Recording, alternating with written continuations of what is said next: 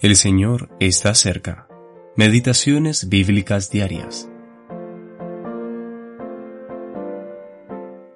Tú guardarás en completa paz a aquel cuyo pensamiento en ti persevera.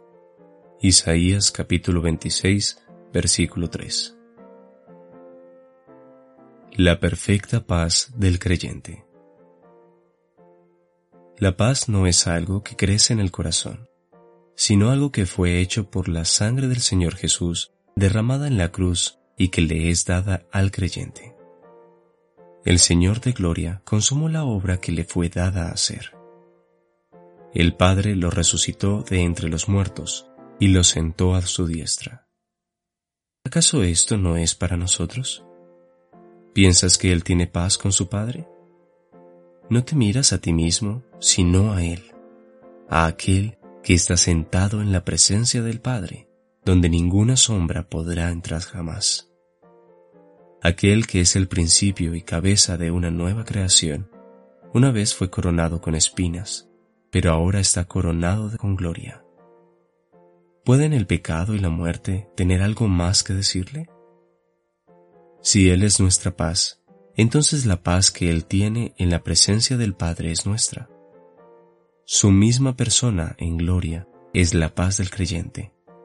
Y Él, que es nuestra paz, también es nuestra vida, y estamos escondidos con Él en Dios.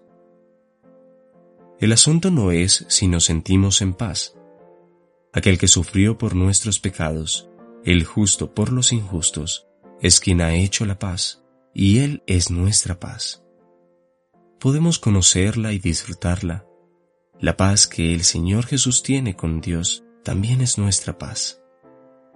En cuanto al pasado, tengo perfecta paz. En cuanto al presente, tengo absoluto favor.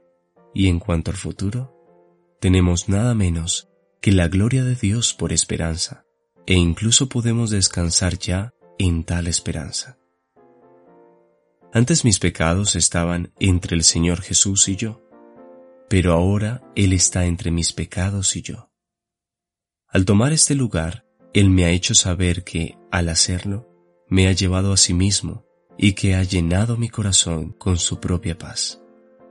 En la persona de mi Señor, estoy limpio y soy transportado más allá del juicio para siempre. El poder de la muerte ha sido anulado, el poder de Satanás finalmente ha sido quebrantado. Con un corazón alegre, elevo mi cántico de victoria, porque el pecado y la muerte han quedado detrás de mí. Él es nuestra paz. Efesios capítulo 2 versículo 14. C. Stanley